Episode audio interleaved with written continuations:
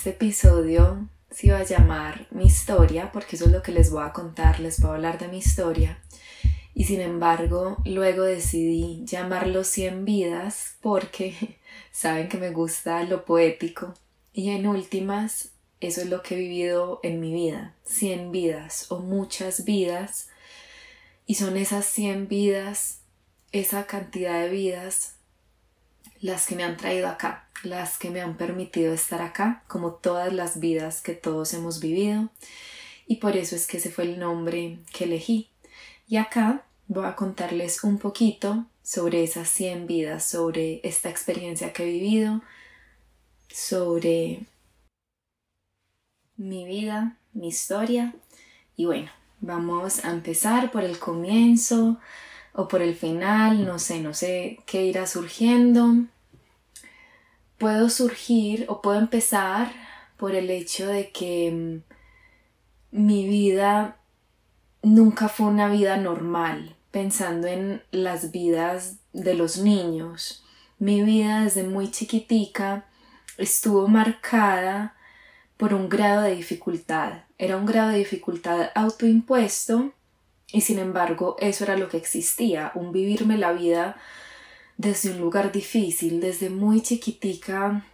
sentía miedos que me habitaban, sentía como que la vida era muy grande y me abrumaba y sentía que el mundo... No, no, no. Bueno, iba a cortar esa última partecita en la que pueden evidenciar como esos nervios que siento al empezar a grabar un episodio, pero la volví a oír y dije, no, o sea, he dicho todo lo que he querido decir, voy a continuar y no voy a eliminar esa parte del no, no, no, que eso refleja mis nervios, porque eso hace parte de la historia. Mm, pero eso vendrá más adelantico. Entonces, siendo esa niña, yo sentía que yo no podía con el mundo o que el mundo estaba mal hecho, esto lo repito mucho, esa es una frase de Gabo en alguna de sus novelas y yo me apropié de esa frase ya en mi adolescencia, y mm, desde muy chiquita, en realidad 10, 11 años, el mundo está mal hecho, el mundo está mal hecho.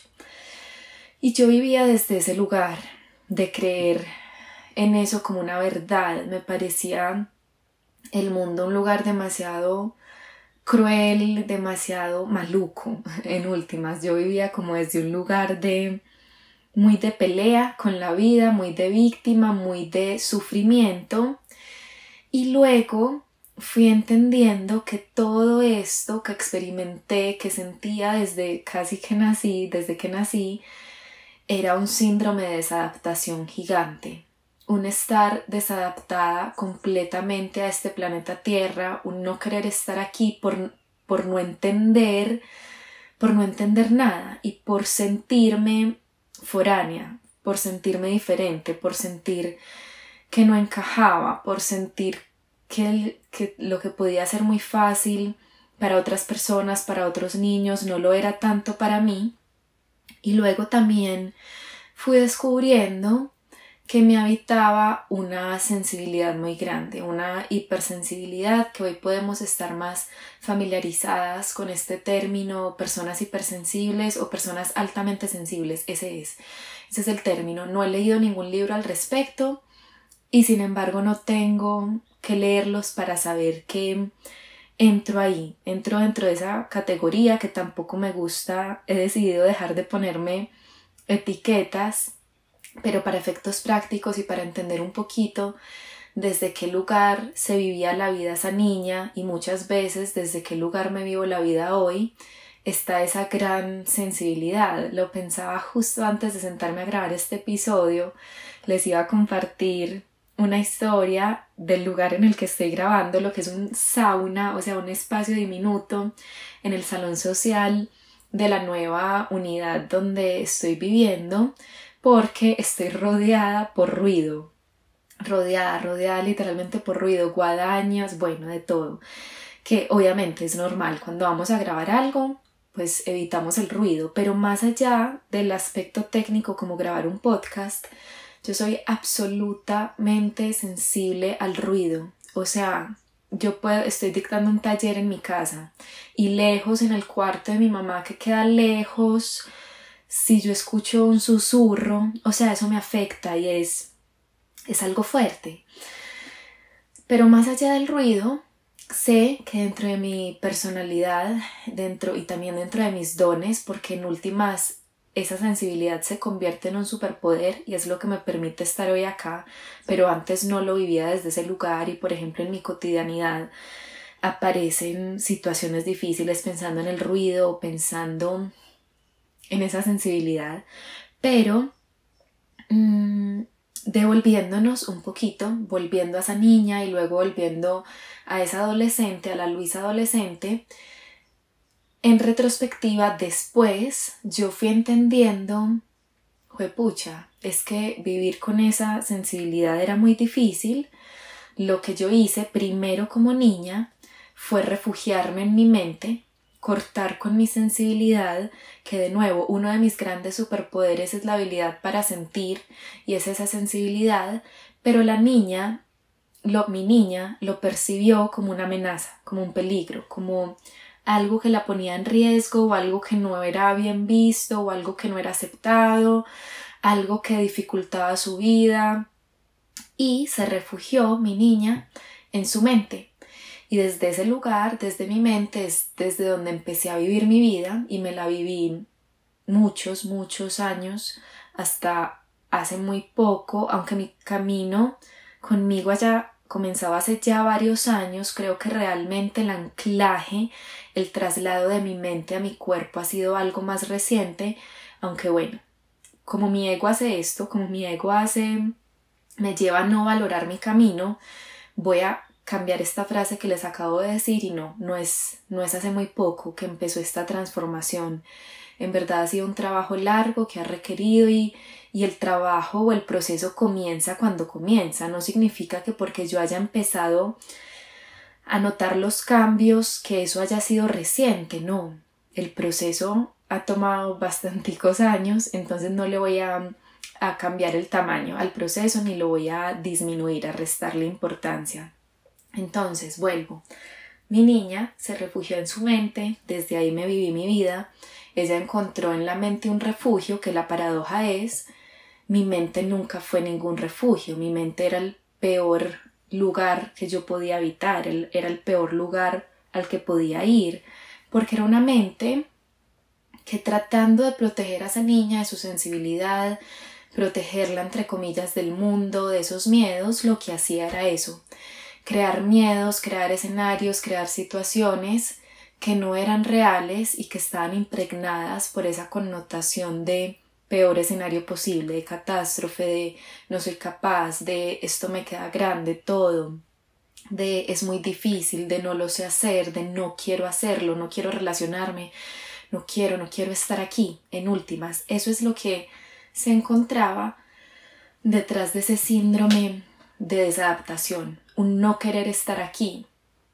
Yo no lo expresaba tal cual o yo, yo no era consciente de esto, de esta pelea estar acá en el planeta Tierra,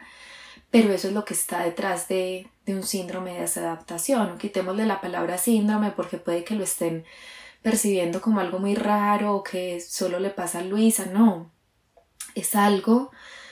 o es un lugar desde el cual muchas personas viven sus vidas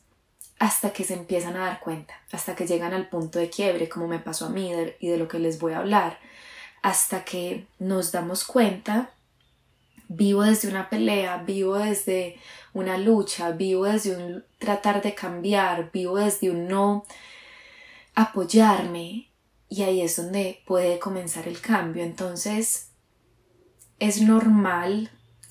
es normal pensando en nuestra condición de seres humanos vivir desadaptados. Ojo, normal no significa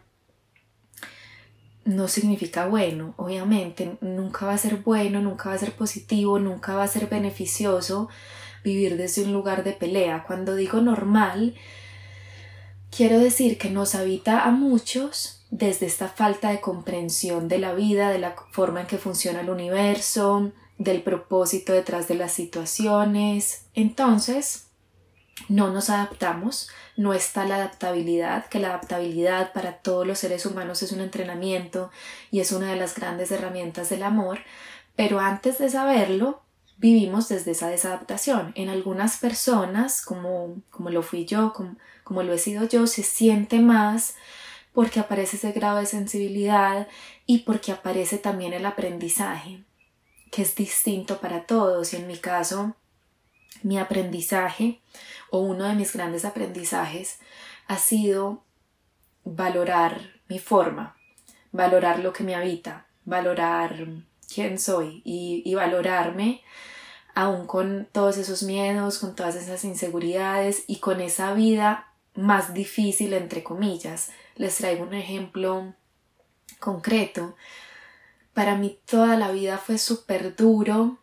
ver o verme como una persona no conversadora, por ejemplo, porque pensando en nuestra cultura paisa, em, nunca, siempre, tengo siempre en mi mente esta palabra, van, vangloria, y, y nunca, nunca logro expresarla. Bueno, en nuestra cultura paisa alabamos, ponemos mucho en pedestal, por ejemplo, a los buenos conversadores. Esa persona es una súper buena conversadora y eso nunca estuvo en mí, por ejemplo. Entonces, ver a mi mamá, que es una súper conversadora, y ver cómo en nuestra sociedad eso eso es como lo bueno, eso es lo valioso, es que una que rico las personas que son súper conversadoras y dónde quedan las que no. Estas son creencias y, por ejemplo, puede haber alguien no conversador como yo que para quien esto ha significado nada, cero, ha tenido un cero impacto en su vida. Ahí es donde entran los aprendizajes.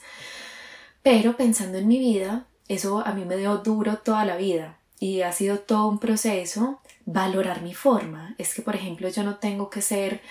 una persona conversadora para ser una persona valiosa. O no tengo que ser una persona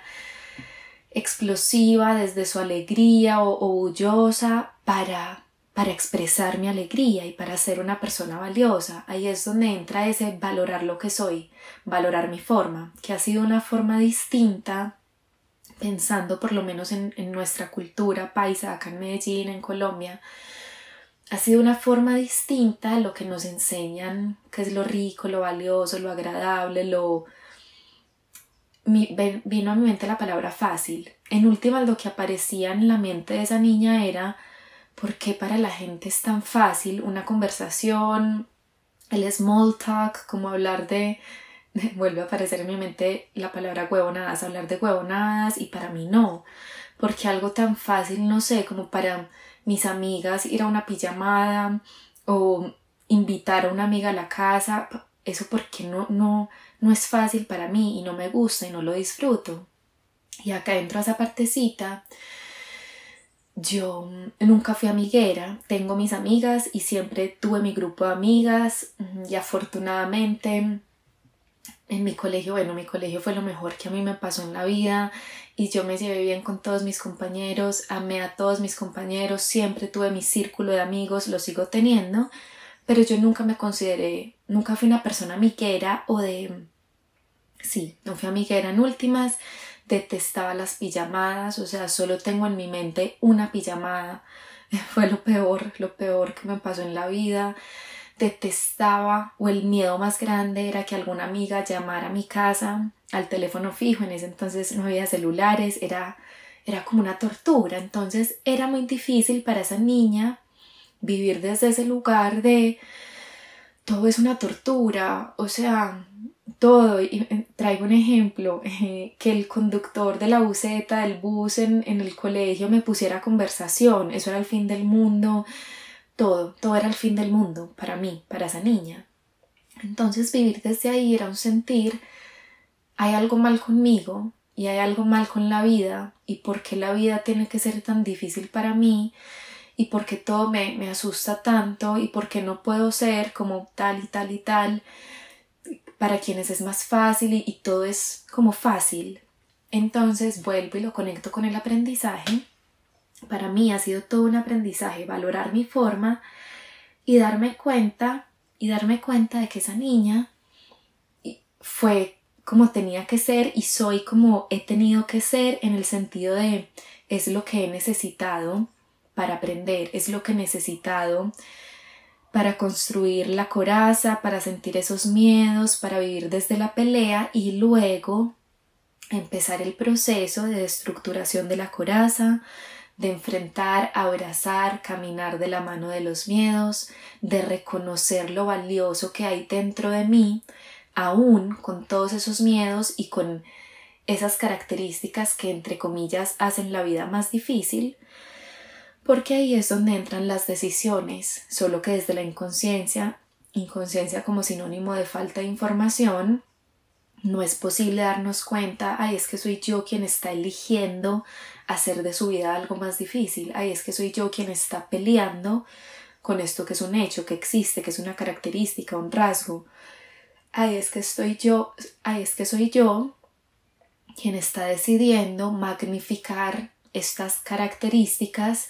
y darles un poder que no tienen si yo no lo decido. Pero cuando no nos conocemos, cuando no hemos llegado a ese punto de quiebre, cuando seguimos desde el automático, desde el ego full, desde el sufrimiento, desde esa desadaptación, no hay cómo ver esto. Entonces, acá dando un pasito adicional, pasando de la niña a la adolescente, y esto también lo descubrí después, es decir, cuando ya había atravesado toda esta etapa, descubrí que una de las formas para mí de manejar, de, lidiar con esa hipersensibilidad era, y también de, de lidiar con la socialización, era el trago, el alcohol, emborracharme, que creo que se los compartí en otro episodio un poquito y en algún post hace mucho, 2019, les, les conté algo al respecto. Yo me convertí en el alma de la fiesta, literalmente. Y cuando yo hoy le cuento esto a alguien, como que nadie lo puede creer, pero sí, fue una parte muy importante de mi vida, importante en el sentido de que ocupó mucho espacio y mucho tiempo también.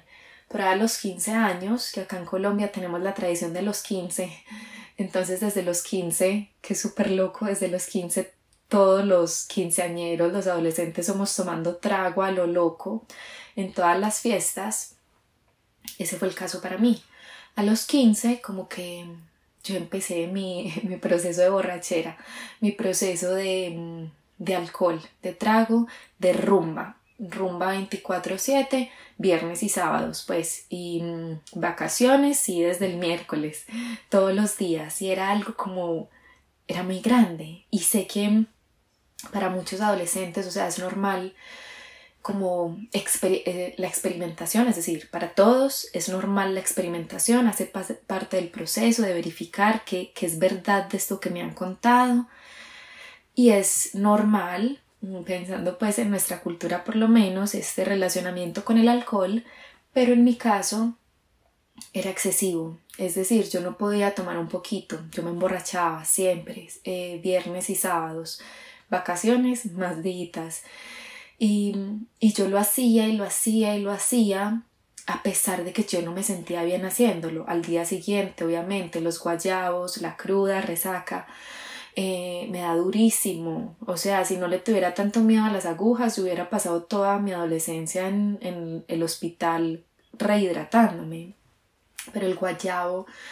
me da, me, me dio, siempre me ha dado durísimo. Me tomé tres copas de vino, dos guaros, ya me da guayabo.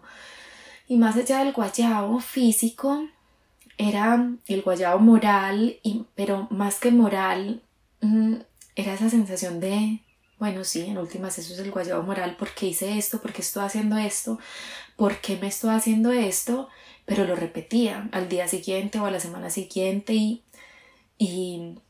y había como cierto placer en ello. Y yo era, sí, literalmente el alma de la fiesta en el anuario que escribimos, o parte del anuario es como una profecía.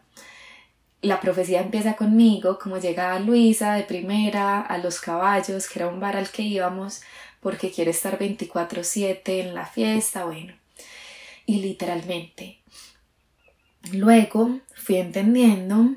fui descubriendo que ese refugiarme en el trago inconscientemente era una forma de anestesiarme, era una forma de cortar con mi sensibilidad. Y era una forma de relacionarme, porque desde el trago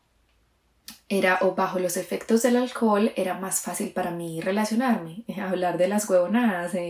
salir, sí, en la rumba, en la discoteca, como lo que se hace socialmente que para mí no era tan fácil sin, sin el alcohol, desde mi forma de ser. Entonces ahí bueno, empezó todo, empezó, empezó todo este proceso, siguió, que me parece muy chistoso, charro, llamarle proceso a esta etapa, pero lo fue. En últimas, todo es un proceso, todo, todo, todo lo que vivimos son procesos, situaciones que nos conectan o nos desconectan, que nos llevan a un lugar, que nos alejan de otro lugar, pero siempre nos están llevando hacia adelante. En el 2015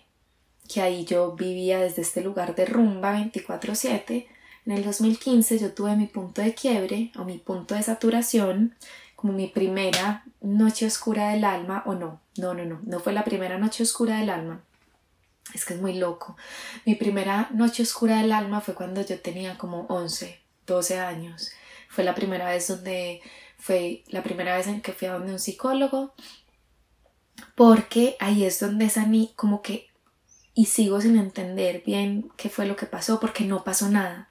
no pasó nada. O sea, mi vida era la misma, mis amigas eran las mismas, mi colegio era el mismo, eh, vuelvo y conecto con lo que les decía ahorita, nunca, por ejemplo, me hicieron bullying, no, no o sea, cero, o sea, súper afortunada, súper amada, súper... Pero, más o menos a, las, a los 11, 12, eh, yo entré en una noche oscura del alma, pero que casi me mata, literalmente. O sea, todas las noches, todas yo les lloraba a mi mamá, mm, yo me alejé de todas mis amigas en el colegio, yo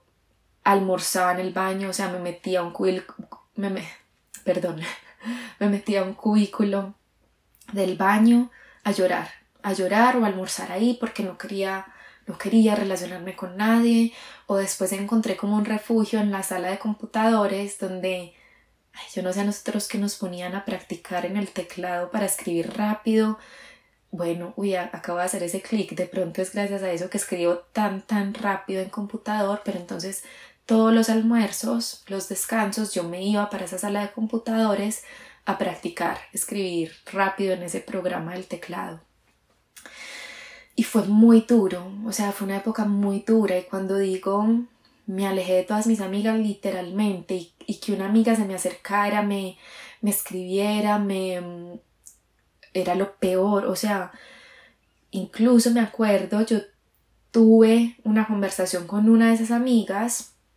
impulsada, apoyada por mi mamá, mi, mi, mi mamá fue mi ángel guardián en todo este proceso y lo ha sido siempre,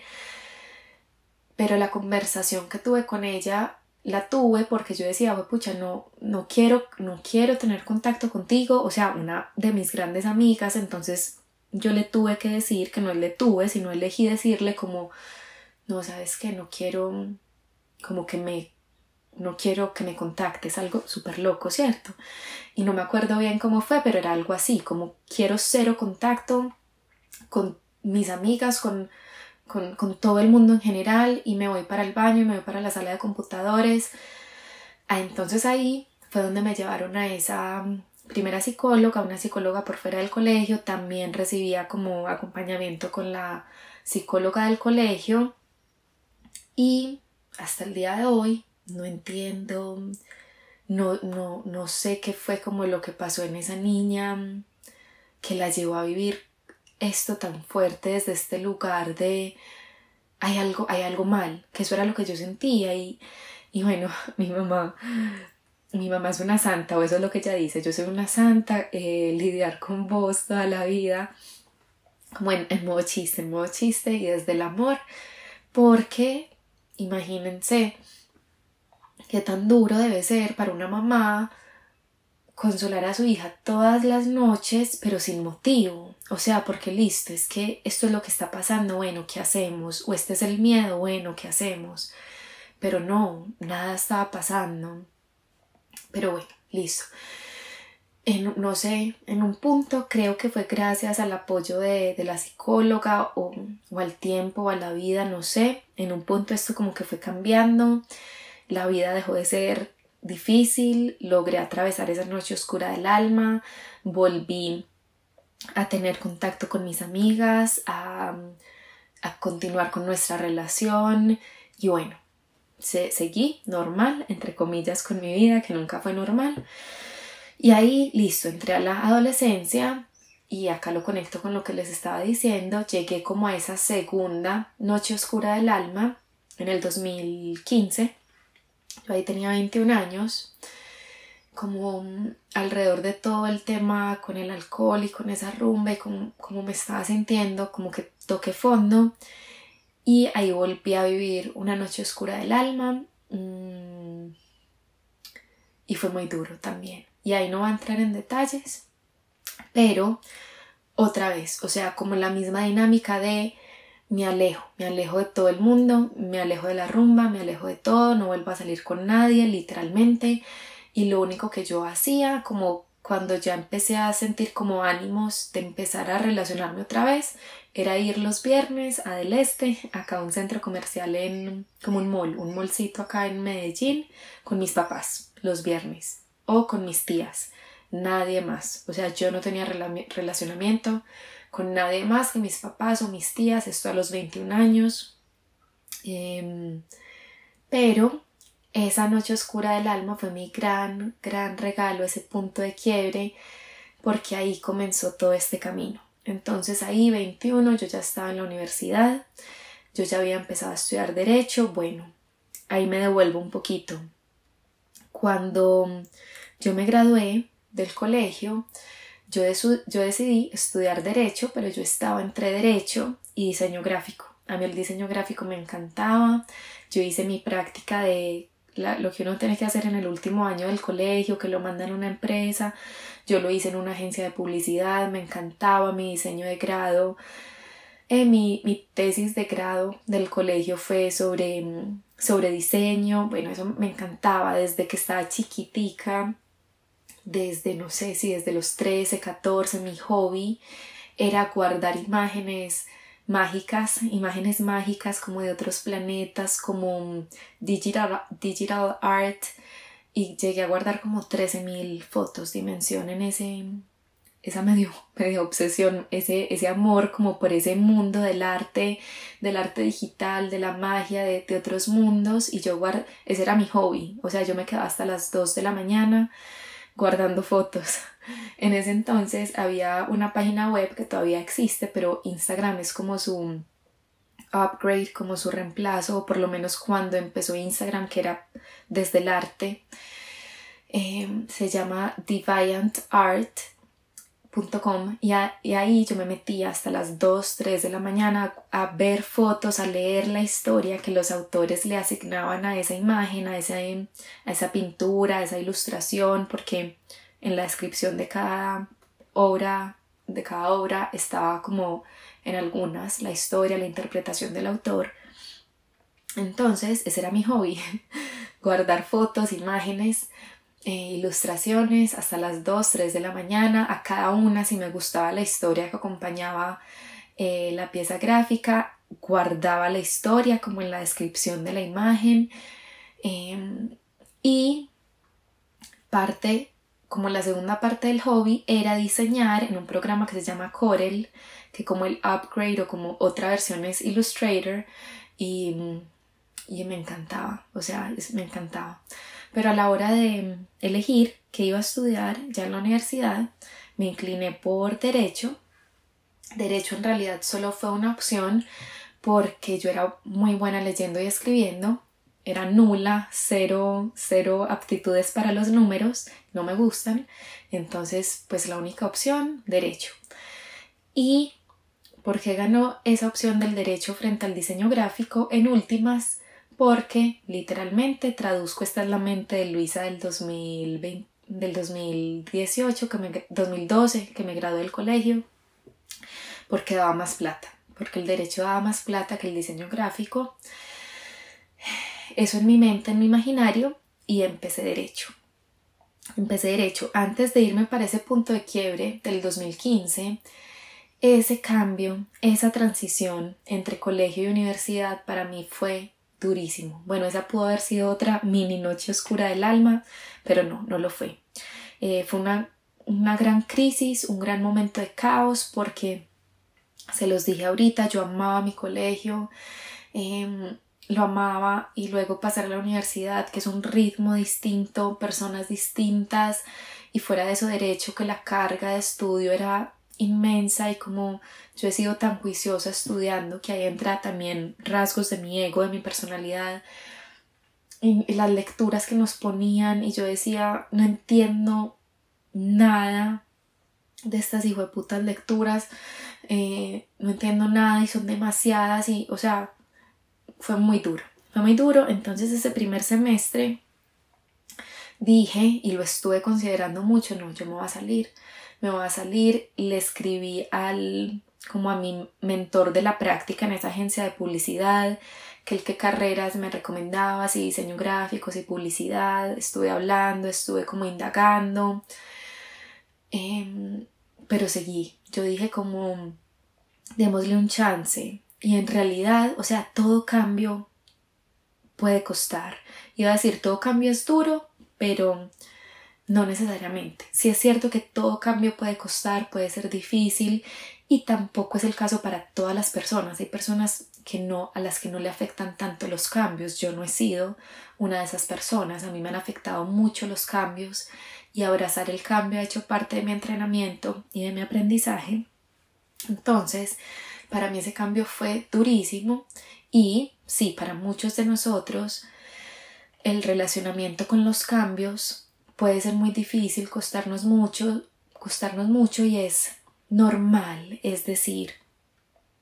peleamos demasiado con nuestra humanidad, pretendemos a quienes nos dan duro los cambios o en general cuando estamos sintiendo dolor, pretendemos que el dolor no exista, que se acabe rápidamente, que no duela tanto, que no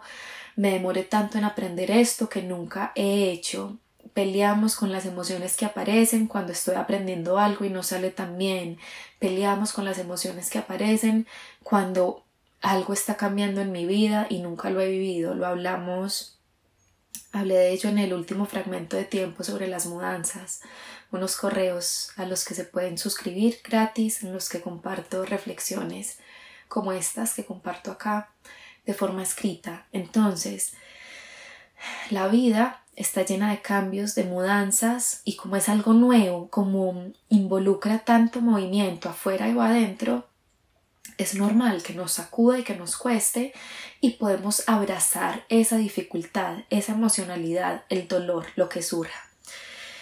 Entonces, fue una transición muy muy dura para mí. Yo y pensando en eso, yo dije como pues bueno, démonos tiempo démonos como tiempo, esto es muy nuevo,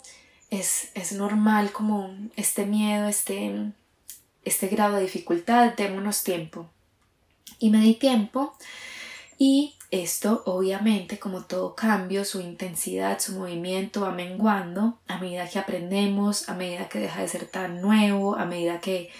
nos empezamos a relacionar con esto ya no tan nuevo de forma distinta. Y Seguí, seguí estudiando y me empecé a enamorar de mi carrera, o sea, si yo me devuelvo a la Luisa, no sé, por ahí de tercer, cuarto, quinto semestre, yo era una, yo era una súper apasionada, o sea, yo decía, wow, ¿cómo, ¿cómo es posible que haya una regulación para todo? Como me sorprendía, como me sorprendía como ese mundo de las leyes y del humano, como, pucha, como esto como aparece en la mente de la gente, impresionante me parecía. Y yo me proyectaba, yo me veía siendo una súper abogada en una súper empresa, en una súper firma de tacones y como la vida resuelta, entre comillas, porque yo era muy buena y sé que hubiera sido una excelente abogada, pero bueno, ahorita me voy para allá. Em, llegó esta noche oscura del alma, yo ahí estaría no sé en qué semestre, bueno,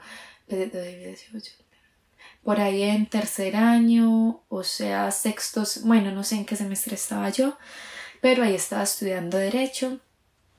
Esta noche oscura del alma, bueno, les dije muy difícil desde vivirla, atravesarla, mi mamá, Ángel Guardián como siempre, ahí conmigo. Pero, y esto era lo que les estaba diciendo antes de contarles sobre este tránsito hacia el derecho, sobre esta decisión, mm, bueno, no, voy a tener que hacer otro paréntesis importante, porque justo hace un par de semanas tuve una cita con un médico increíble, un médico tradicional chino, y como desde la medicina tradicional china no se aborda solo el síntoma, ay, tienes poquita energía que te mandamos, sino bueno, esto de dónde viene. Hablamos un montón con mi médico, Mauricio Llano, súper recomendado, em, y concluimos, o él me permitió ver que yo ya había, yo ya había indagado por ese proceso de tránsito entre el colegio y la universidad porque por ese entonces a mí me diagnosticaron hipotiroidismo y todo lo que se manifiesta en nuestro cuerpo tiene un origen emocional, viene más profundo, o sea, no es solo, no es solo físico nunca. Entonces yo ya en unas terapias de, de biodescodificación había encontrado que ese tránsito y fuera de eso una ruptura con mi primer novio, todo eso llevó a que se desatara el hipotiroidismo. Pero hablando con él, hablando con él, él me decía algo que nunca había descubierto, que nunca había salido a la superficie, y es que efectivamente hubo un dilema muy fuerte cuando yo decidí entrar a estudiar derecho, porque hubo como una incoherencia entre el pensar y el sentir nos devolvemos a la parte de diseño gráfico. A mí lo que me movía el alma, lo que estaba en mi corazón era el diseño gráfico. O sea, ese es el sentir, eso es como este esto podría ser. Pero desde la mente, desde lo racional, desde la programación, el condicionamiento, está, no, pero es que lo que da plata, entre comillas, es el derecho, y los artistas se mueren de hambre, que esa es una creencia y eso poco a poco, o sea, poco a poco no, o sea, eso está más que caído, esa creencia, lo hablaba en estos días con mi mamá, con mami, o sea, hoy todo es arte, o sea, todo es arte y todo es diseño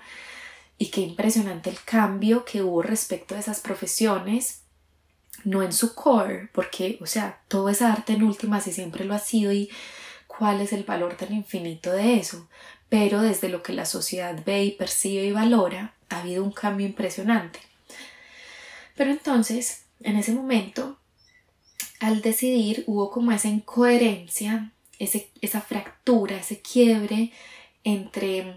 el pensar y el sentir, y yo tomé una decisión que la tiroides tiene todo que ver con,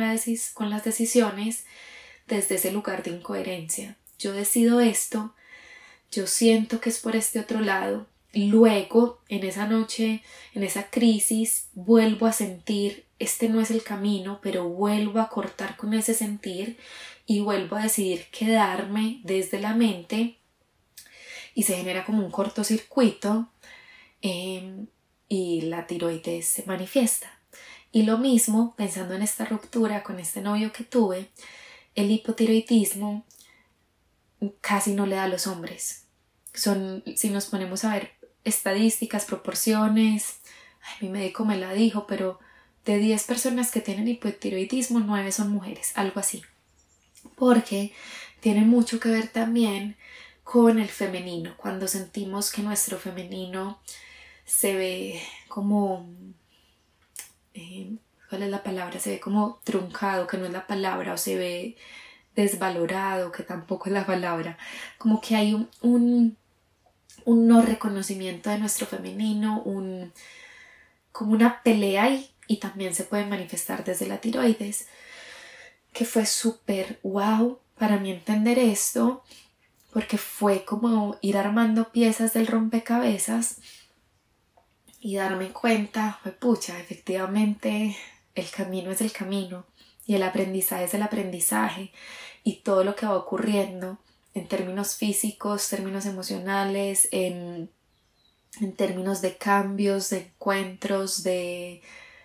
de lo que sea que nos entregue la vida, hace parte del engranaje y está apoyando este proceso de aprendizaje y cuando empezamos a unir esas piezas, a atar los cabos, es súper mágico como todo nos va mostrando, es que tu aprendizaje es este, es que tu luz es esta, es que obvio esto te va a costar porque es lo que estás aprendiendo, es que si te lo vives desde este otro lugar, todo se va mm, desenredando, desenmarañando, bueno. Entonces listo, ese era el paréntesis que quería traer. Perdón. Em, listo. Y ahí sí volvemos al regalo de esa primera noche oscura del alma. Primera no, de esa segunda noche oscura del alma Mm, fue el gran regalo de mi vida porque me, me trajo aquí. Es lo que le dio inicio a este camino. En ese momento, eh, casualmente, entre comillas, 2015, fue como el año en que yo empecé a hacer ejercicio juiciosa porque eso nunca había hecho parte de mi vida, como el ejercicio, como estilo de vida, como práctica diaria. Empecé en el 2015 y en esas rutinas de ejercicio que hacía, eh, una era yoga, el yoga, o sea, jamás había oído sobre yoga en mi vida. Entonces yo empecé solo como mm, práctica física a hacer como esa clase de yoga y me fue cautivando como desde las posturas. Paralelamente, sincrónicamente, en ese entonces yo tenía un novio y fue súper loco porque ese novio estaba en clases de francés con una profesora y esa profesora echaba mucho chisme, como que iban a clase y, y mitad de la clase era chisme, pues conversando chisme. Mm, entonces, como ella era tan conversadora, tan preguntona y tan... Ella sabía que mi novio, mi exnovio, tenía una novia, yo. Entonces, cuando mi novio iba a clase, ella le preguntaba por mí, ay, Luisa, ¿cómo va? Ay, Luisa, ¿cómo va? Y mi exnovio le contaba cosas sobre mí entonces, alguna vez ella le dijo, yo sé que a ti no te interesa, pero yo sé que a Luisa sí le, sí le va a interesar. Acabé de hacer un curso de meditación espectacular, dile que si lo quiere hacer, yo le paso el contacto. Y lo loco es, yo, o sea, yo no la conozco, o sea, yo nunca hablé con ella en mi vida. Yo, o sea, ella nunca me conoció, solo por lo que mi exnovio le contaba que no sería mucho porque él no era muy conversador ella intuyó, o esa es la magia, o, algo le dijo, compártele esto. Y yo le dije a mi exnovio, obvio, yo quiero eso, yo quiero eso, yo quiero el curso, yo tampoco tenía idea de meditación, tal vez se había empezado a leer un poquito, porque cuando él me dijo, yo dije, esto era lo que yo estaba buscando, eh, yo he leído que la meditación ayuda con la ansiedad, eh, yo quiero esto, porque ahí se conectan, se van conectando las piezas, la ansiedad estuvo muy presente en mí, lo sigue estando, es, lo ha estado, o sea, no quiero decir lo sigue estando porque es un trabajo y ha habido un cambio y un progreso y no quiero definirme con mi lenguaje, pero fue una parte importante de mi vida. Entonces, listo, hice el curso, wow, un curso de meditación trascendental.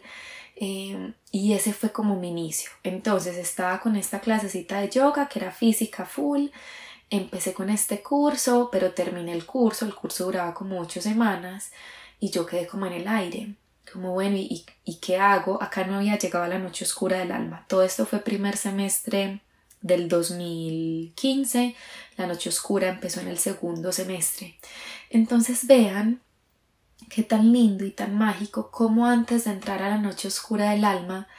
la vida ya me estaba empezando a dejar pisticas y como herramientas, como por la meditación puede haber un camino, por el yoga puede haber un camino, aunque no sientas que lo necesites hoy, que sí lo sentía desde la ansiedad, pero no desde el me voy a morir, como era lo que luego iba a venir. Pero entonces quedé como en el aire, porque en ese entonces no había oferta, es decir, no es, no es lo que vivimos hoy, que curso de meditación se le tienen 40, curso de yoga se le tienen 50 curso de autoconocimiento, se le tienen 20 cursos. No, en ese entonces era, si mucho día uno, se, ya existían obviamente, porque esto no es nuevo y hay personas que llevan en esto todas sus vidas, que son nuestros profesores, son las personas que vienen formando a estas nuevas generaciones como yo, por ejemplo. Pero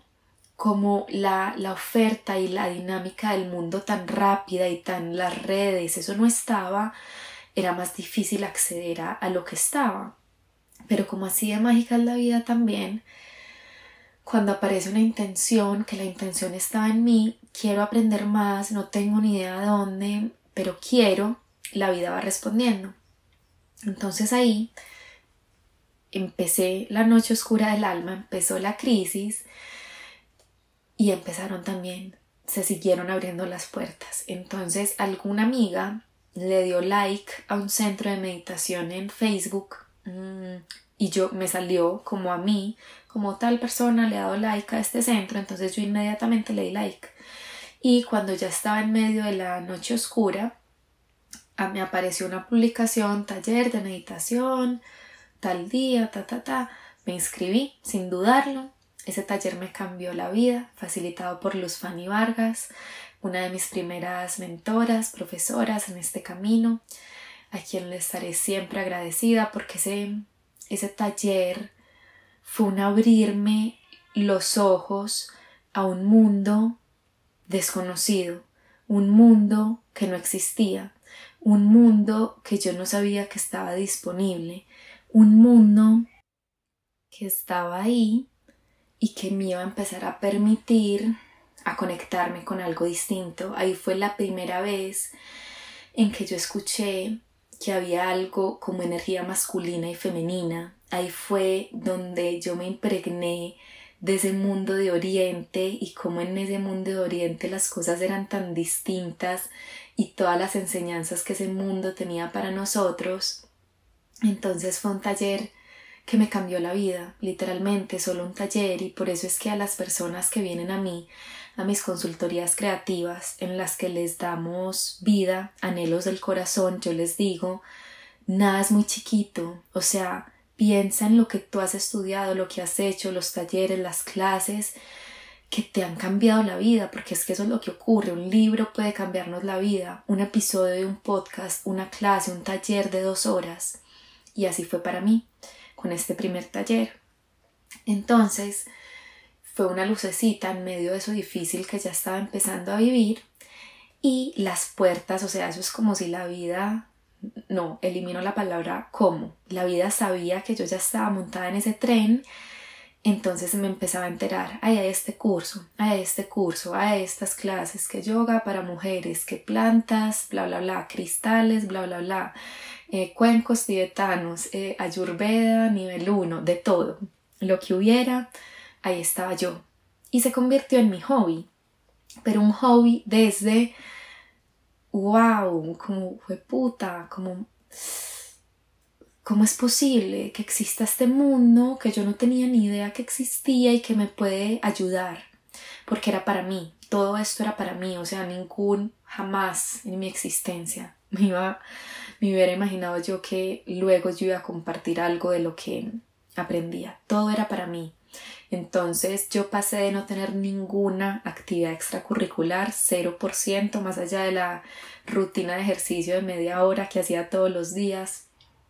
a no tener ni un solo espacio disponible. O sea, todos los días a las 6 de la tarde yo estaba en alguna clase, todos los sábados estaba en alguna clase. Y me empecé a llenar de información, que ese es el primer paso, o, sea, o no, ese es el segundo paso. El primer paso es darnos cuenta o sentir me voy a morir, o sentir me siento vacía, o sentir no tengo ni idea para dónde voy, o sentir esta incertidumbre, este dolor, esta rabia va a acabar conmigo. Llegamos al punto de quiebre, punto de saturación, que es el punto en que sentimos no puedo más, o desde el vacío o desde el dolor, y empezamos a buscar. Y ahí en esa búsqueda, la búsqueda puede ser entonces el paso 2. El pas en esa búsqueda llegamos al paso 3, que es empezar a recibir información. Empezamos a aprender, empezamos a recibir y así funciona, o sea, la información primero solo es eso, información. Y luego es donde va ocurriendo la verificación, la puesta en práctica de esta información, la integración a nuestras vidas, la transformación de nuestras vidas gracias a esta información que vamos recibiendo. Entonces, em, empecé, empecé y sin embargo yo seguía muy mal, seguía muy mal emocionalmente, pero como todo, o sea, esta es la certeza, esta es la certeza, todo va a pasar, todo pasa. El dolor no es eterno, el dolor no es permanente, el caos no es infinito, todo para, todo se detiene, todo va menguando, todo va cambiando, todo se va transformando. Es posible empezar a ser felices otra vez,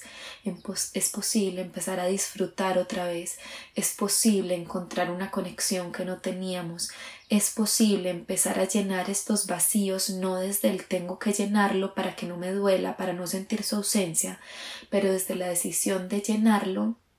con algo nuevo, con algo propio, con algo real, con algo que va a quedarse, con algo distinto, con algo que en últimas es el aprendizaje y la expansión de quienes somos y la transformación de quienes somos en algo más real y en algo que le haga más honor a esta vida y al camino y a lo que tenemos adentro. Pero entonces seguía con mi dolor y con mi con mi vacío y con mi noche oscura fui saliendo poco a poco con el apoyo de mi mamá, de mi familia, mi papá y con, ese refugio seguro que ha sido mi familia para mí. Fui, fui retomando contacto con, con, mis amigas, ya, ya con lo social como tal. El trago, ese sí fue un breaking point total, o sea, no volví a la Luisa de antes, a la Luisa rumba 24/7 no volví a la borrachera 24/7, no significa que no me volví a emborrachar, em, pero eso cambió, o sea, eso ya no era el hábito, eso ya no era lo usual, eso ya no era el patrón, no, porque yo decidí cortar con ese patrón, eso no es, esto no es lo que quiero para mí, yo no soy esta persona. Y yo no quiero esto que lo único que hace es sentirme, es hacerme sentir, no, yo no quiero esto para mí. Entonces ese fue uno de los grandes regalos que parte del aprendizaje también fruto de toda esta experiencia con el alcohol, con la noche oscura, fue el respeto por mi cuerpo y el amor hacia mi cuerpo y el cuidado hacia mi cuerpo, porque es que ¿dónde está el amor ahí? ¿Dónde está el amor en ese exceso y en ese en ese darle tanto palo, no? Bueno, Mm, seguí caminando, seguí estudiando, eh, estudié muchísimo, llené libretas con información a la que sigo volviendo, que hoy sigue nutriendo mis talleres em, y seguí estudiando, seguí estudiando derecho. Luego, bueno, he tenido varias noches oscuras del alma. Eh, luego vino otra noche oscura del alma, ya en la práctica de la universidad, la práctica es un espacio, en este caso de seis meses, en mi caso, donde vamos a una empresa o a una firma pensando en el derecho a trabajar. Mi práctica iba a ser de un año, pero yo entré a esa práctica y yo dije, yo me voy a morir. y vean que acá está el patrón, es decir, el patrón que, que me muestra, que muestra como para mi personalidad los cambios son muy duros y en ese momento yo no tenía información todavía para transitarlos, es decir, yo ya venía aprendiendo meditación y como todas estas técnicas holísticas y ancestrales, pero yo no había llegado a la información que es la que ha transformado mi vida, la que comparto en mis talleres, que nos permite navegar las olas y no hundirnos, que nos permite saber son solo olas. Entonces, eh, casi me muero. yo entré a esa práctica día uno, día dos, primera semana y yo dije yo en qué me metí. No porque la empresa a la que hubiera entrado tuviera algo mal, no. O sea, y es la empresa con o sea, una calidad humana. Si algo yo puedo rescatar de mi experiencia haciendo la práctica, bueno, puedo rescatar dos grandes cosas. Bueno, no, mi gran, gran, gran, gran, gran regalo haciendo la práctica fue un amigo que conocí, Conrado, que ustedes algunos lo conocen por mi Instagram, un regalo de vida inmenso, o sea, si tuviera que elegir y volver a vivir esa experiencia tan dura para mí, volvería a elegirlo solo por conocer a Conrado. Y no solo por eso, sino por todo el aprendizaje que me dejó y también, que esto era lo que les estaba diciendo, la calidad humana, o sea, aparte de Conrado, todas las personas que conocí, las personas con, las que me relacionaba, no era desde ahí, no era desde un lugar de, juepucha, es que son unos, no, pero el cambio era súper duro, el ritmo era muy duro, el estrés que manejaba, las responsabilidades que tenía, yo literalmente corría, o sea, yo era corriendo, como yo era la practicante y todo era urgente y mm, iba a prescribir este, estos términos para esta tutela, yo era corriendo. Mm, y fuera de eso, a mí no me gustaba el tema de la empresa, el tema que me concernía, era puro derecho comercial y a mí eso nunca me gustó. Ojo ahí, ojo acá la incoherencia, ojo acá la, al cortocircuito entre mente y corazón. Cuando a mí me hicieron la entrevista para la práctica, a mí me preguntaron qué temas, qué áreas del derecho me gustaban, que si me gustaba el comercial y yo le dije sí a todo. Y eso no era cierto. A mí no me gustaba el derecho comercial, 0%. A mí me gustaba, por ejemplo, el derecho penal, me gustaban los derechos humanos, me gustaba el derecho laboral, pero no el comercial. Y ahí, desde mi ego, desde mi personalidad, desde el condicionamiento, es que es la mejor práctica, es en la que mejor pagan, es la de mejor, la que mejor va a nutrir tu hoja de vida. Esa es por la que yo voy, sabiendo que yo ni siquiera quería eso. Pero esos son los procesos, esas son las experiencias que vivimos porque nos apoyan. Y esa experiencia también me trajo aquí. Entonces, bueno, a través de esa noche oscura del alma, ahí tuve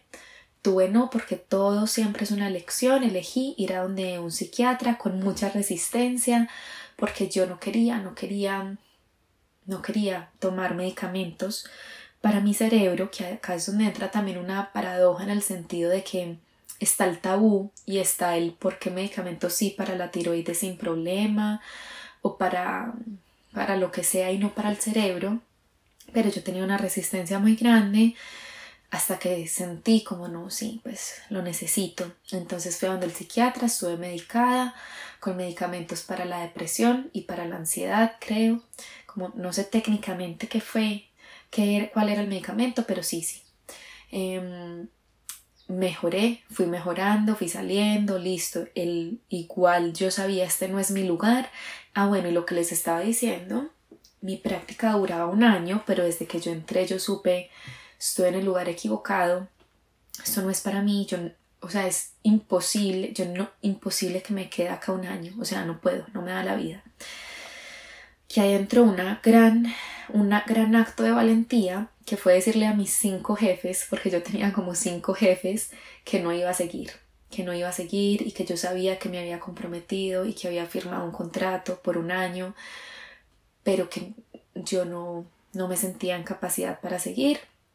entonces dura, duré seis meses y sin embargo los resultados a nivel académico y profesional fueron muy buenos. Y, y bueno, vuelvo a lo que les decía, las personas que conocí, Conrado, y lo que esto también me mostró sobre mí como, sí, sobre mí como ser humana. Listo. Los medicamentos psiquiátricos los estuve tomando tres meses, luego empezamos el proceso para des, desinstalarlos, bueno, el término, y seguí caminando, seguí estudiando derecho, pero ya seguía caminando desde un lugar distinto, con la semillita, con la inquietud de esto que me apasionaba tanto, mm, de pronto, de pronto no es para mí, porque ya venía recibiendo como, bueno, ya se los conté, venía recibiendo toda esta información sobre todo este mundo distinto pero ahí empecé a recibir más, más información ahora sobre autoconocimiento y empecé a hacer conexiones conmigo, con la vida, con... Más que conexiones, se empezaron a generar cuestionamientos, pero a mí me iba súper bien en mi carrera, o sea, me iba muy muy bien, me contrataron mientras seguía estudiando para ser parte de un proyecto de investigación. Em, bueno, me iba muy bien cuando yo hice el énfasis en penal, en derecho penal, cuando me iba a graduar, un profesor, un ídolo, eh, un profesor de penal con el que venía estudiando desde segundo semestre, me ofreció trabajar con él. Y ahí hubo un gran dilema porque yo ya tenía mi viaje a la India planeado, como establecido. Me voy para la India. Y cuando él me dijo esto, me acuerdo, ahí tenía otro novio, hablando con mi novio de ese entonces, como que hago, como le digo que sí, le digo que no. Bueno, yo le dije primero, profe, yo ya tengo este viaje, te, te puedo definir cuando vuelva, pero hablando con mi exnovio yo le decía, ay, ¿será que sí? Cuando vuelva empiezo a trabajar con él y mi exnovio como viendo, viéndolo todo desde una certeza y una claridad que yo no tenía en ese entonces, me decía como Luisa, o sea, yo creo pues y vos sabes como que tu camino es este otro, ese camino que iba a iniciar en la India. Entonces, bueno, me gradué de mi carrera, mm, le dije a este profesor, te defino cuando vuelva, me fui para la India, en la India estuve estudiando yoga, meditación, ayurveda, em, fue un viaje transformador, no ni siquiera desde el yoga, ni, desde, ni siquiera desde lo que aprendí, que sí fue muy transformador, sino desde la persona que conocí estando en la India, la versión de mí con la que me, me encontré que no conocía, una versión pucha súper expandida, con una sonrisa infinita, con un amor que se desbordaba, con una alegría que se desbordaba, con una facilidad para ser amigos que me sorprendía, con un disfrute interminable, con un con una confianza y con una conexión con su intuición, pero de otro planeta. Bueno, ese viaje, lo saben quienes están conmigo desde entonces, fue, me cambió la vida desde el momento en que pise de tierra india, me cambió la vida, mi vida cambió. Y al volver de la India, yo volví en diciembre del 2018, yo llegué con la certeza de mi camino es por aquí, yo voy a empezar por aquí, no voy a continuar con el derecho. Ese fue un gran salto al vacío, un gran salto de fe. Y empecé con los talleres de meditación, dictando talleres de meditación todo el 2019 y esa fue una tercera o cuarta. Em, a ver, la primera fue a los 11, Después, bueno, digamos tercera, fue una tercera noche oscura del alma, ese 2019, porque ahí fue enfrentarme de lleno, de golpe, sin agüita tibia, con todos mis miedos. Miedo a hablar en público, miedo a la incertidumbre, miedo a no saber qué es lo que viene, miedo a si se me van a inscribir a un taller o no, miedo a lo estoy haciendo bien o no, miedo al tiempo también, yo tenía demasiado tiempo, no sabía qué hacer con ese tiempo, miedo a cómo voy a vivir de esto toda mi vida, miedo y volvemos, miedo a hablar en público, que era gigante, o sea, desde chiquitica, desde esa niña a la que le costaba la vida, o sea, fue enfrentar mis miedos de una forma impresionante y grande y permanente y constante. Fue un año muy, muy duro, aparte de, de ese, aparte del salto de fe y de ese, de ese irme contra los miedos full con toda, viví emocionalmente una etapa muy fuerte, un duelo, viví un duelo muy fuerte en mi vida, que me sacudió, me revolucionó mi existencia desde el, desde el dolor, desde el vacío, desde la ausencia. Yo pensé que me iba a morir, literalmente. Pensé que me iba a morir porque se juntó todo, se juntó este duelo, se juntó este miedo, se juntó en, se juntó este, bueno, ya soy adulta y ya estoy trabajando y esta responsabilidad y mm, en ese entonces yo estaba dictando mis talleres en un local alquilado, entonces la responsabilidad de tengo que pagar el arriendo y me sentía súper sola porque yo eh, vivía sola, o sea, mi trabajo es sola, lo sigue siendo, aprendí a manejarlo y estoy feliz con esta dinámica que mi trabajo me entrega, se los podré compartir en otra ocasión, pero en ese entonces era un tengo el mundo sobre mí, o sea, el mundo, estoy cargando con el mundo en, en mis hombros y no puedo, o sea, no voy a poder. Y vean que acá, o sea, yo ya tenía acá, ¿esto qué año es? 2019, yo había empezado 2015, podemos decir 2016, como a recibir información distinta. E igual, o sea, esto me tumbó y esto fue también modo pelea, no quiero esto, no quiero estar aquí, no quiero estos talleres, no quiero nada, no quiero este miedo, no quiero este duelo. Pelea. pelea, lucha y sufrimiento, porque es que dejar de sufrir es un entrenamiento. Aunque tengamos la información, necesitamos la experiencia, necesitamos la vida, no, no hay forma de vivir antes de vivir. No hay forma de aprender antes de aprender. No hay forma de aprender si no vivimos. No hay forma de dejar de sufrir si no conocemos primero el sufrimiento. Entonces fue muy, muy duro. Ahí volví a donde el psiquiatra, también en contra de mi voluntad, pero en últimas no. O sea, esto también es lo que hace nuestra mente. No, no fue bajo mi voluntad, pero yo fui. O sea, yo caminé, llegué hasta allá donde el psiquiatra y yo lo decidí, aunque estuviera la resistencia. Ay, qué bueno que esto no se me olvidó, que esto lo iba a tener apuntado, pero no apunté nada. En esa época, 2019, esto fue por ahí, el momento duro, duro, fue por ahí febrero, febrero, marzo, abril del 2019. Cuando fui a donde el psiquiatra, yo le decía, pucha, es que yo estoy viendo una serie que es de una prisión, es sobre una prisión de máxima seguridad, y yo viendo la serie, yo quiero estar ahí. O sea, lo que yo siento es, yo quisiera estar en ese momento en una celda de una prisión de máxima seguridad porque yo no quiero enfrentar lo que es mi vida. Yo no, no quiero estar aquí, no quiero, no quiero. Y, y él me decía, wow, pues esa es, esa es una imagen fuerte y ese es un deseo fuerte y eso habla de algo muy fuerte. Y ahí empezamos a hacer como esa conexión, como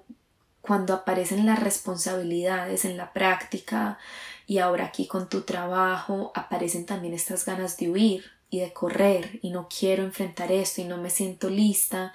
no me siento capaz y ahí es donde entra el autoconocimiento, de que nos hablan esos grandes miedos, de qué es lo que corremos, hacia qué corremos, qué es lo que buscamos, qué es lo que evadimos, por qué me dan tan duro los cambios, por qué no me afectan para nada, porque siempre está la sonrisa y si no está la sonrisa nadie me puede ver, o por el contrario, porque me cuesta manifestar estas, esta expresión de alegría, por ejemplo. Bueno, listo, empecé a salir de esta noche oscura del alma, también estuve medicada tres meses, me desinstalaron los medicamentos, fui volviendo, me fui, y esto lo comparto en escribir para sanar y también en la vida que escribimos, gracias a un ejercicio de escritura, yo entendí cuál era el para qué detrás de ese duelo tan fuerte, entendí y fue un regalo inmenso y ahí la escritura, o sea, la escri bueno, ahí no, todo ese, toda esa noche oscura del alma del 2019, la escritura fue mi salvavidas. Cuando yo estaba en ese molcito con el local alquilado donde dictaba mis talleres, yo me iba para el carro, yo me iba para el carro a escribir en el computador, a llorar, a llorar, a escribir en el computador y yo solo escribía, escribía, escribía, porque no quería que la gente me viera llorando, que de esto hablamos en escribir para sanar. Me acuerdo también contándoles esto mm, alguna vez en un centro comercial. Yo dije, me voy a morir. Entonces me fui para el carro a llorar y a escribir en el computador y a escribir, a escribir, a escribir. Y hoy es el día en que yo me devuelvo a leer esos escritos y se me desgarra el alma de lo profundo que era eso que yo estaba sintiendo, esa tristeza tan profunda, ese vacío, ese miedo tan profundo y veo con mucha compasión a esa Luisa y al mismo tiempo veo lo mucho que ha, caminado, lo mucho que ha recorrido este camino y lo mucho que ha crecido gracias a todas esas noches oscuras del alma. Entonces la escritura fue parte de lo que me salvó. Y, y creo que yo nunca había escrito tanto en mi vida como esos meses del 2019, o sea, la cantidad de escritos que les compartí y si se devuelven al 2019 los, los encuentran y escritos súper profundos y escritos que yo hoy leo y digo, wow, esto de dónde salió. Y obviamente yo no les compartí los más desgarradores que son los más míos, pero otros que sí les compartí tenían ese componente como incluso de claridad en medio de ese caos, de esa tormenta entonces la escritura, uff, herramienta, herramienta mágica de vida. Bueno, mm, fui saliendo, me fui recuperando, fui entendiendo el para qué de ese duelo y desde ese lugar lo pude vivir de forma distinta, no sin dolor, ojo, porque que entendamos que no peleemos, que asumamos, no significa que no hay dolor, que no hay emociones, no, porque somos seres humanos y va a haber emociones. Mm, y me fui dando cuenta ya en ese 2019 que aunque la meditación había sido mi puerta de entrada a todo este camino, en últimas la información que me había ido apoyando en transformar mi vida poco a poco era toda esta otra información de autoconocimiento que podía empezar a compartir. Entonces tomé la decisión a finales de 2019 voy a dejar de dictar los talleres de meditación y voy a empezar a dictar estos talleres de autoconocimiento. Ahí nació Lo que nos habita, así se llamaba ese curso, era un curso de cinco módulos presencial sobre autoconocimiento. Mm, empecé, ahí yo sentí, pucha, esto es, el resultado adentro y afuera fue hermosísimo, aparecen también los obstáculos, el drama, la vida con sus pruebas, sigue estando el miedo, la inseguridad, cómo voy a vivir de esto y donde no se me inscriban al próximo taller, pero lo vamos navegando y y vamos dándonos cuenta, si no se inscriben no es el fin del mundo, si no se inscriben tantos como quería, no es el fin del mundo. Eh, ¿Y cuál vida? ¿Cuál vida? Cuando yo me pregunto, voy a hacer esto toda mi vida, ¿cuál vida? No sabemos y de esto hablo mucho en otro episodio. Búsqueda de propósito, caminar y confiar, se lo recomiendo. Entonces, listo, empecé con lo que nos habita, súper feliz, y llegó la pandemia, llegó la cuarentena, como mis talleres eran presenciales, hubo una, una interrupción, yo dejé de dictar mis talleres, dicté un par personalizados de, eh, de forma virtual, no me atrevía a transformar lo que nos habita en un espacio virtual, porque ahí estaba dentro del paradigma dentro del que casi todos estábamos de la, la virtualidad no funciona bien, la virtualidad es lo peor, bla, bla, bla, que nos dimos cuenta. Bullshit. La virtualidad es lo mejor del planeta o puede que no lo mejor porque acá entran las preferencias, pero si es una puerta inmensa que está abierta, infinita, bueno, y funciona igual de bien y muchos espacios funcionan hasta mejor en términos de eficiencia, en términos de conectarnos con otros rincones del mundo de expansión. Entonces, desde ese lugar de comodidad, de zona de confort, de miedo a entrar al mundo de virtualidad, yo estuve todo marzo, cuarentena sin dictar talleres, todo abril. A finales de abril, un montón de factores sincrónicos se unieron en mi mente y los factores se los cuento en escribir para sanar, pero esos factores me llevaron a darme cuenta, yo tengo esta gran herramienta que es la escritura, hace parte de mí, es natural en mí, me ha acompañado toda mi vida y tengo esta cantidad de información sobre autoconocimiento, yo puedo unir esas dos cosas y crear algo, crear algo, que ese algo fue escribir para sanar. La idea la recibí el 29 de abril del 2020. El primer taller de escribir para sanar empezó el 6 de mayo del 2020. Desde entonces he caminado de la mano de 26 grupos, vamos para el número 27 y ha sido a hell of a ride, ha sido un viaje que nunca, nunca me habría imaginado en mi vida. Entonces alguien me preguntaba, eh, cuéntanos cómo fue tu historia, alguien, no, una escritora hermosa que fue parte de la vida que escribimos, gracias por tu pregunta. Em, Cuéntanos cómo fue ese tránsito hacia la escritura, en qué momento decidiste hacer de la escritura tu vida. Y acá un paréntesis importante, la escritura no es mi vida. Yo no me dedico a la escritura, yo no, yo no me dedico a vender libros y, y obtener recursos de ahí. Si ese, si ese fuera mi trabajo, ahí sí podría decir me dedico a la escritura, pero incluso yo no me dedico a la escritura, yo me dedico a hablar, me dedico a hablar, que me río porque es muy loco, o sea, yo, yo no termino de sorprenderme de que esta sea mi vida, porque es una vida que nunca soñé, porque yo nunca quise ser emprendedora, yo nunca quise dictar talleres, yo nunca quise eh, influenciar, apoyar a personas, no, no mentiras, yo sí, desde muy chiquitica, o acá me devuelvo como a 2015, un amigo me preguntaba si tú pudieras describir tu propósito de vida en una palabra, ¿cuál sería? Y yo dije ayudar. En ese entonces yo tenía una visión muy distinta de la ayuda. Yo pensaba que necesitábamos salvar al otro, em, ser caritativos, solucionarle la vida a los otros, evitar el sufrimiento de los otros en este camino. Me he dado cuenta, no se trata de evitarle el camino al otro, ni el sufrimiento, ni salvar. Se trata, pensando en mi camino, de permitirle a los demás recorrer sus propios caminos con herramientas que les permitan vivir esas vidas, recorrer esos caminos de una forma más consciente y compasiva. Y eso no es ayuda, eso es, eso es enseñar, eso es acompañar, eso es estar, es estar aquí para el otro. Entonces, si estuvo esa, si ha estado eso dentro de mí, mm, también conectaba esa sensibilidad, pero yo nunca me soñé esto y nunca lo hubiera querido, o sea, habría sido la pesadilla para la Luisa de 8 años, de 10, de 15, de 20 y lo fue hasta la Luisa de mm, los años de hace 3 años, o sea, cuando yo empecé a dictar los talleres en el 2019 me provocaba morirme, morirme, o sea, me daban ganas de vomitar, insultaba por dentro todo lo que no hay nombre, todo lo que no tiene nombre antes de empezar, sentía que me iba a morir del miedo porque ha sido un gran entrenamiento y hoy es muy lindo ver cómo eso ha cambiado, cómo eso, la intensidad del miedo ya no es ni remotamente cercana a lo que existía. Pero entonces, esos factores sincrónicos que les comparto en detalle en Escribir para Sanar dieron lugar a que naciera ese espacio y desde que nació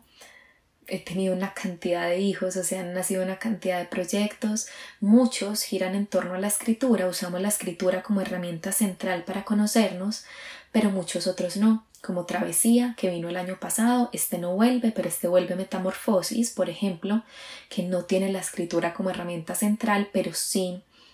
códigos, herramientas para transformar nuestras vidas. Y claramente está escribir para sanar que sigue porque es una belleza y es absolutamente transformador. Está la vida que escribimos, una creación nueva de este año. Eh, el club de escritura que fue un espacio que me mostró tanto de mí. Tuvimos 11 encuentros, uno mensual. Les compartí 88 ejercicios de escritura.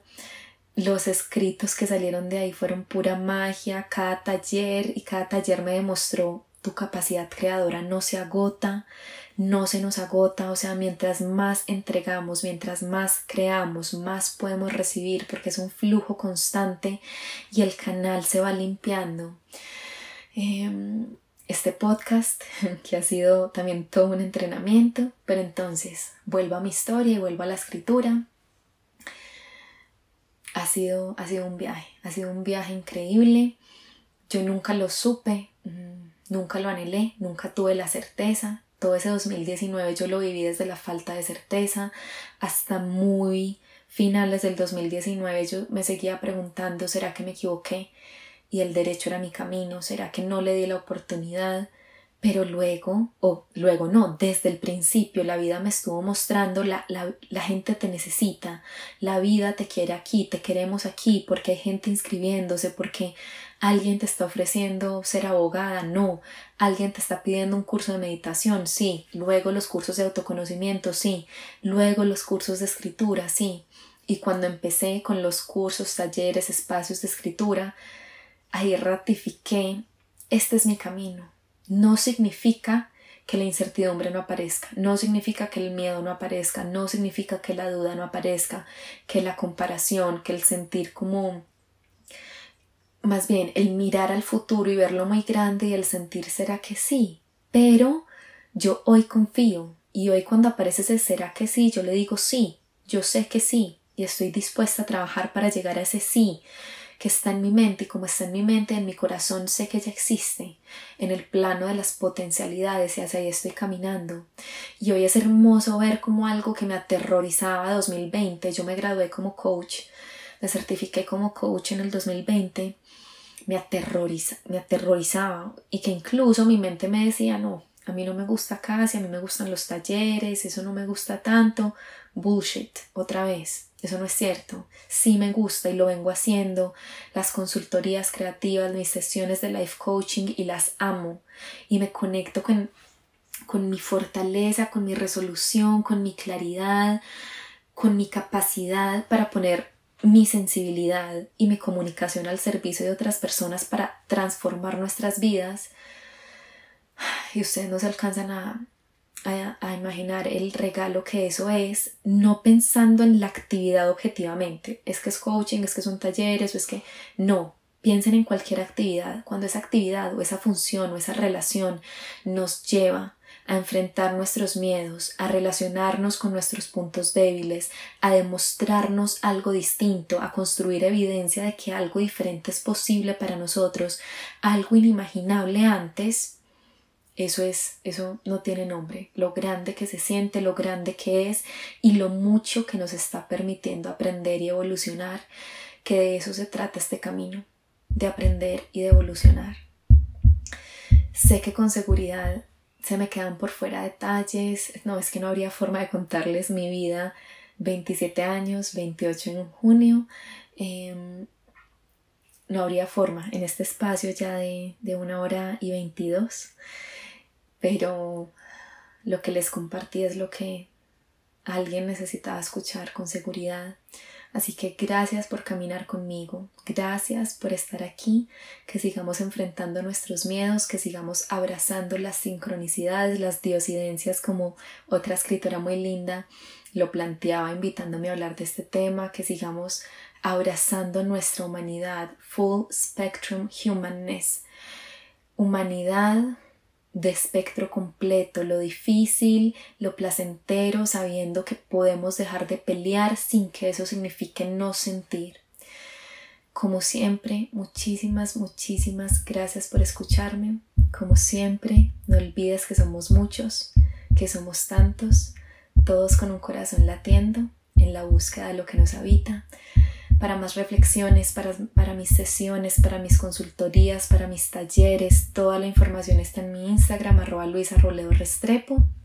Gracias por escucharme y nos escuchamos pronto. Un abrazo.